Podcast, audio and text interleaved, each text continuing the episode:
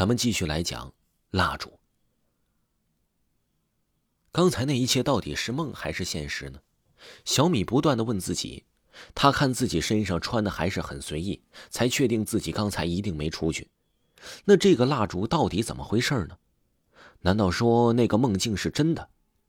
就在这时，小米发现自己的手背上有一块块冻伤的痕迹，正是那个女人抓着自己的手做蜡烛时候留下的。小米吓坏了，赶忙找到了医药箱，想尽快把那些痕迹去掉，因为这些痕迹也在提醒他，这一切都不是梦。那种感觉让他非常的讨厌。就在他忙碌的时候，突然听到了咚咚咚的声音，很有节奏，仿佛是什么东西在地板上跳动，而且还在不断的靠近他。他觉得奇怪，赶忙去找到了声音的来源。这一找呢？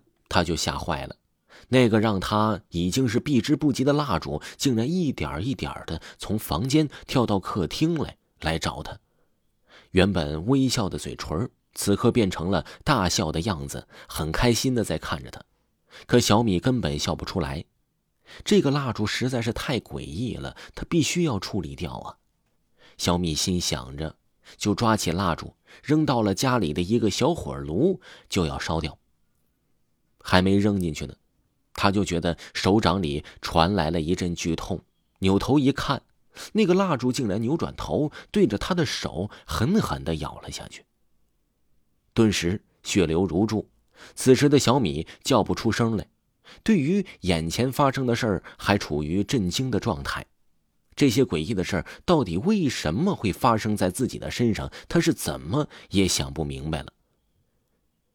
就在他还处于迷茫中的时候，周围又传来了咯咯咯的笑声，正是那个神秘而又可怕的女人。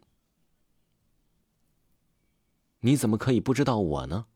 我是你的姐姐呀，姐姐。小米心中是千万个问号，自己从来都是家里的独女，怎么会突然跑出来一个姐姐呢？这位小姐，你是不是认错人了？我家就我一个呀！啊，小米除了疼痛外，还是觉得自己的运气呀，一定是背到家了，才会被这么一个糊涂鬼给盯上。听了小米的话，本来还是笑脸的人，像蜡烛的表情瞬间沉了下来，生气的吼了一声。小米突然先是觉得面前是一黑，然后又恢复光亮。此时。他身处的地方是一个看起来大概是三十年前的街道，一个瘦弱的女孩正哭喊着拉着一个应该是她妈妈的女人。此刻好像是叫她别扔下自己。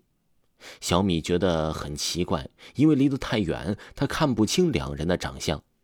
小米趁着两人争吵的机会，快步跑到离他们近一点的地方，这才发现这个女人正是自己的妈妈。